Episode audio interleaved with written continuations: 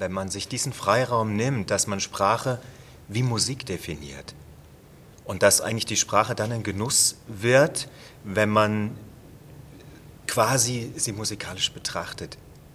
Und dann ist es eigentlich so, wie wenn man ein, ein Musikstück liest, also ein Gedicht zu lesen, vielleicht vergleichbar eine Komposition von Schubert lesen oder Beethoven, ist für die wenigsten so ein richtiger Genuss. Aber wenn man es dann hört, dann ist es wunderschön.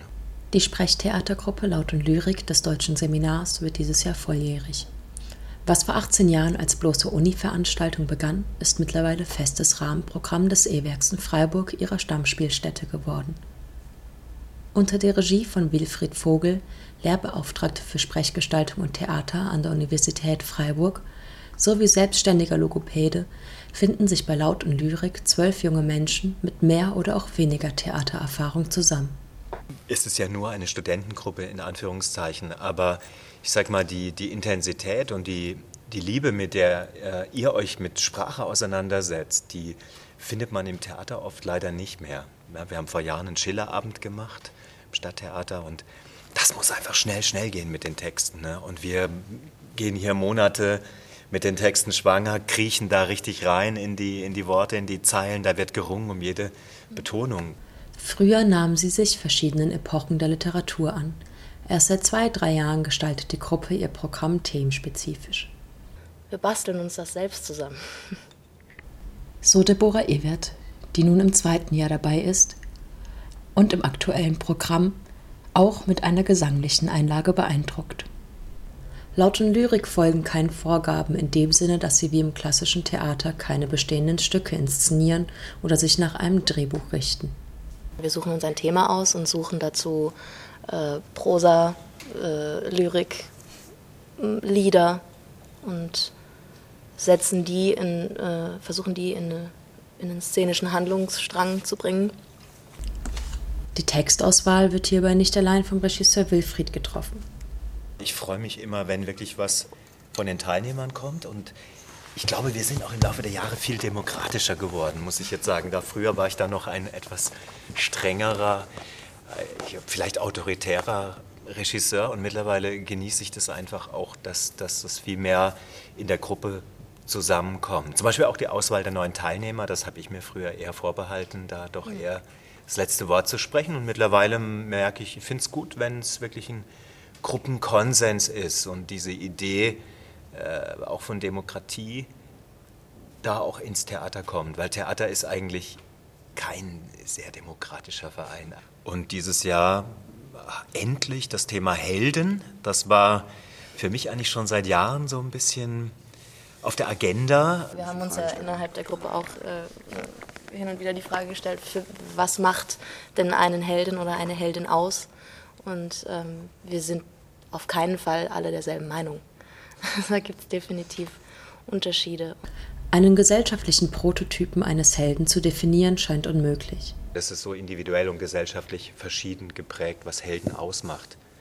Für uns ist es sehr negativ konnotiert, glaube ich, für, für Deutschland tatsächlich durch unsere Kriegserfahrungen oder den Kriegshintergrund einfach. Ne? Also wenn ich jetzt zum Beispiel meine erste Begegnung mit Helden, äh, Gerümpelkammer, Dachboden, mein Urgroßvater, da sehe ich ein, ein, ein Riesenbild, ja, so in Gold eingerahmt, äh, eine Figur, starb den Heldentod im, im Ersten Weltkrieg äh, und irgendwie, und dann später, als ich es genauer anschaue, sehe ich es eigentlich nur seinen Kopf reinmontiert.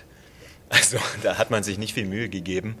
Ähm, und ich finde, das merkt man einfach, für uns Deutsche, dass wir ähm, und ich selber auch mit dem Begriff Heldentum da ein großes Problem habe.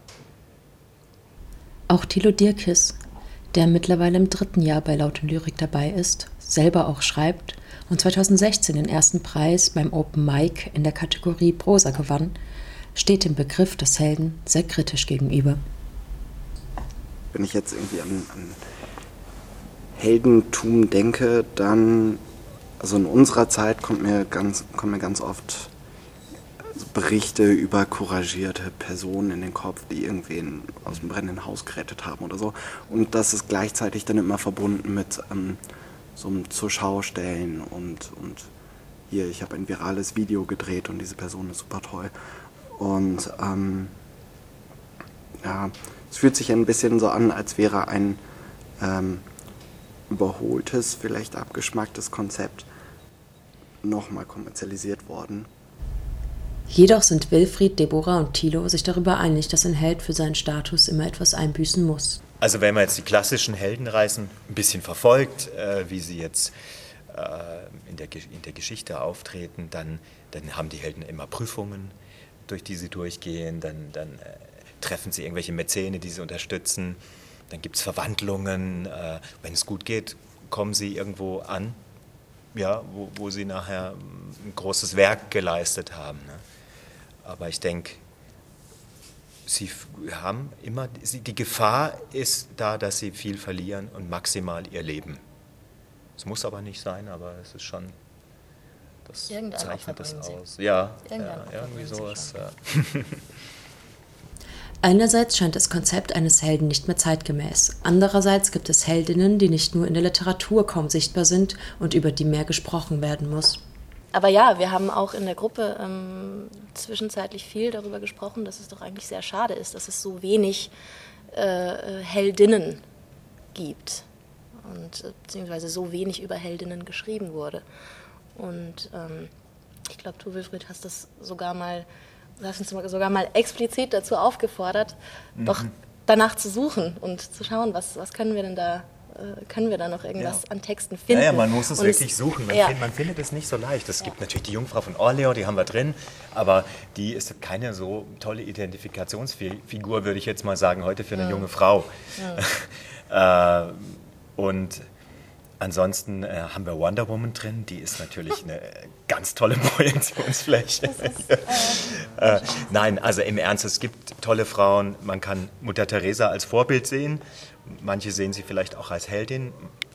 Ich sehe sie auch kritisch in manchen Aspekten. Ähm, und so denke ich bei den Frauenfiguren, da gab es einfach viel weniger Gelegenheit für die Frauen in der Geschichte, heldenhaft tätig zu werden. Im Vordergrund.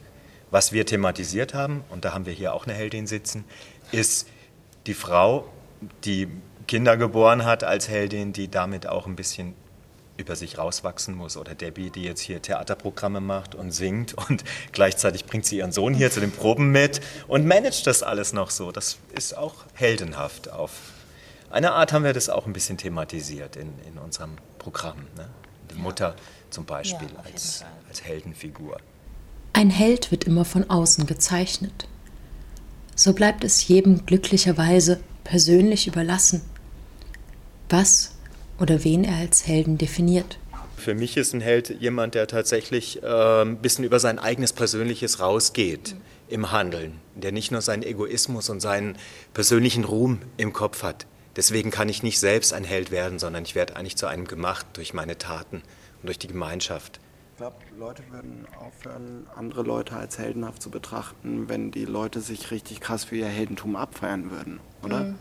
Also wenn, wenn man jetzt äh, jemanden eine Katze vom Baum rettet und davon ein Video dreht und dann die folgenden vier Wochen damit verbringt, Leuten zu zeigen, wie man diese Katze vom Baum rettet, dann ist man ja nicht mehr cool. Also dann ist man nicht mehr der Typ, der die Katze vom Baum gerettet hat, sondern der Typ, der halt damit angibt, dass er die Katze vom Baum gerettet hat.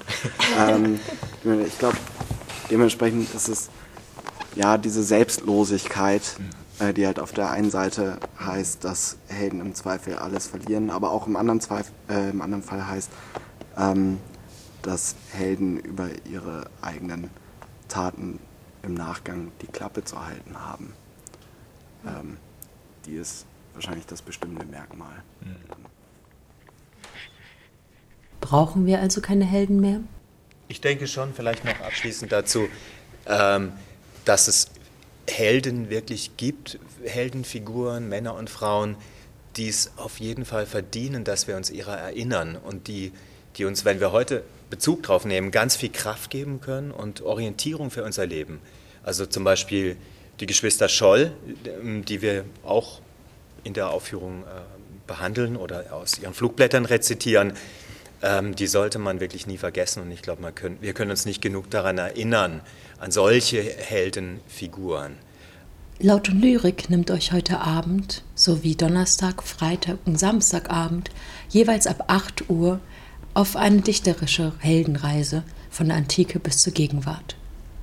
Weitere Termine findet ihr online auf ewerk-freiburg.de.